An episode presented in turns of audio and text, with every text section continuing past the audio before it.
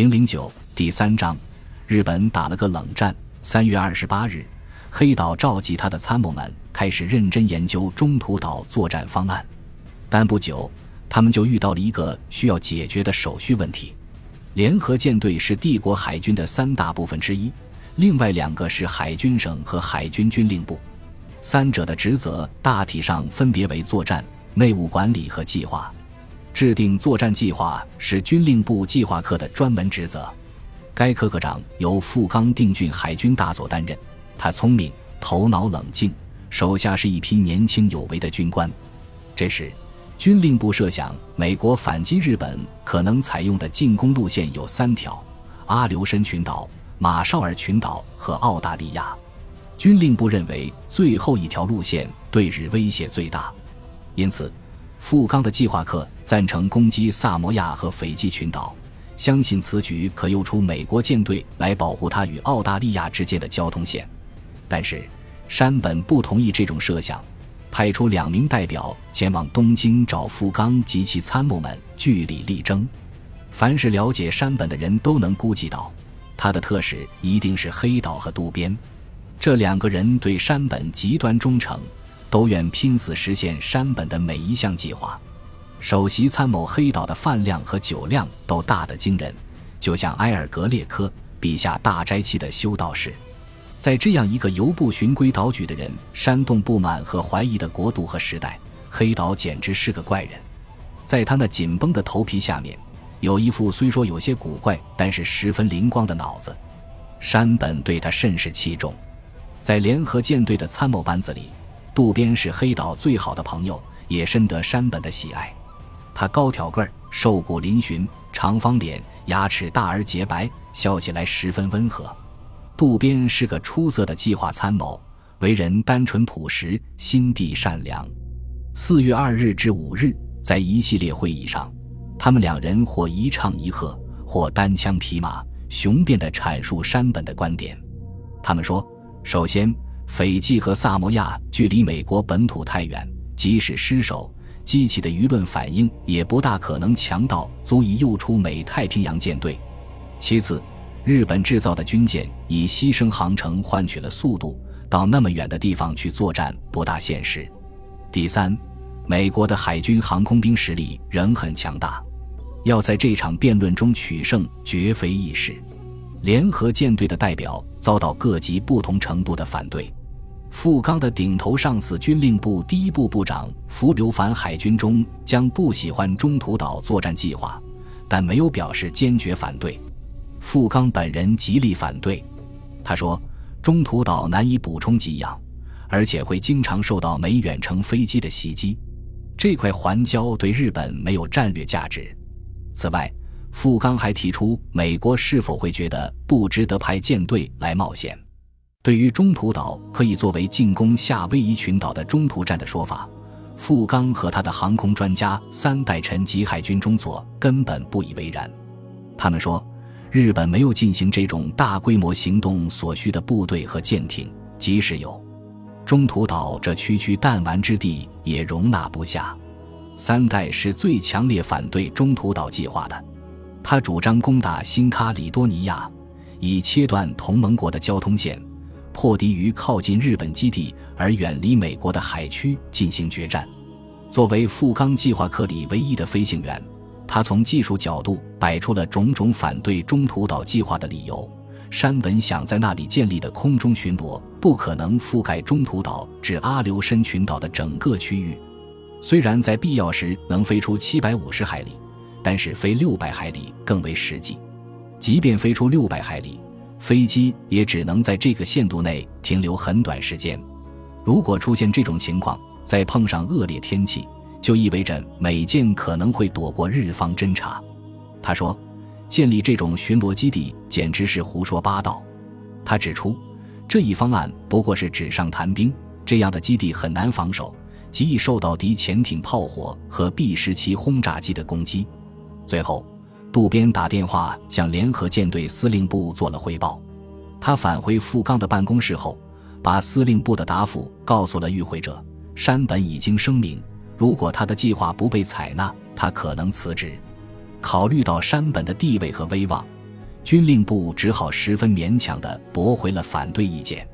讨论珍珠港作战计划时的情况重演了，山本健取了本部属于他的职责，并以不能如愿就辞职相威胁。于是军令部只好屈从了他那客客气气的讹诈。三代十分伤心，痛哭流涕。福留凡开导他，要他降低反对的调子，只是他研究联合舰队的计划，并对就该计划需做出的兵力调整提出建议。黑岛和渡边摇起了橄榄枝，许下诺言说，联合舰队在中途岛得手后，一定去对付斐济和萨摩亚。有谁能怀疑日本会打赢中途岛这一仗呢？谁能怀疑联合舰队的威力？特别是南云的航母部队，就在那一天，四月五日，重创了停泊在西兰科伦坡港内的敌运输舰队后，又击沉了英巡洋舰多塞特郡号和康沃尔号。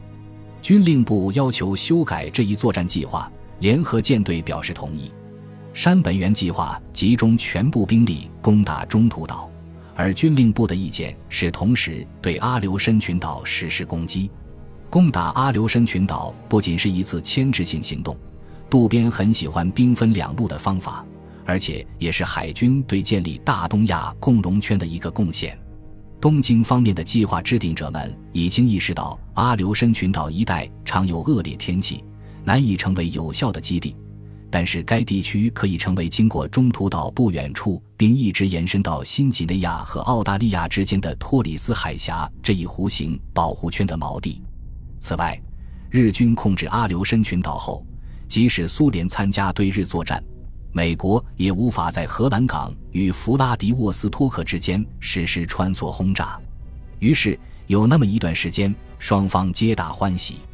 对联合舰队来说，攻打中途岛计划得到了军令部的批准，而军令部也得到了联合舰队把攻打阿留申群岛纳入该计划的保证。最感到高兴的，也许要数南云部队了。四月九日，他轰炸了英国在西兰的廷克马里基地内的飞机和设施。那天晚些时候，又击沉了英国航空母舰赫尔墨斯号及其护航驱逐舰吸血鬼号。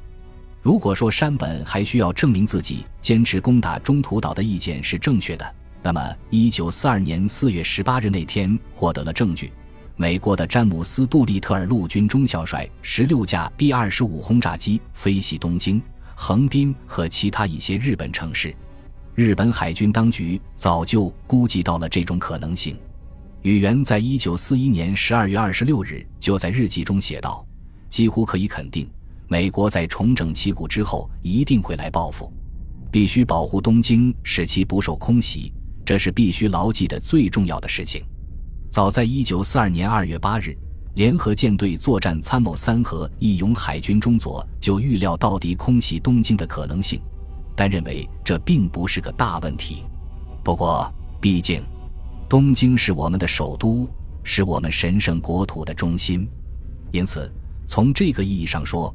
无论如何，不能让此类事情发生。这位四十三岁英俊、聪明的飞行员，并不是无事惊慌的人。他原在霞浦，日本的彭萨克拉任主任参谋的要职。一九四一年战争爆发前一个月，山本需要他在海军航空方面出色的经验和迅速、准确的专业判断能力，把他调到身边当参谋。三河不仅是个训练有素的飞行员。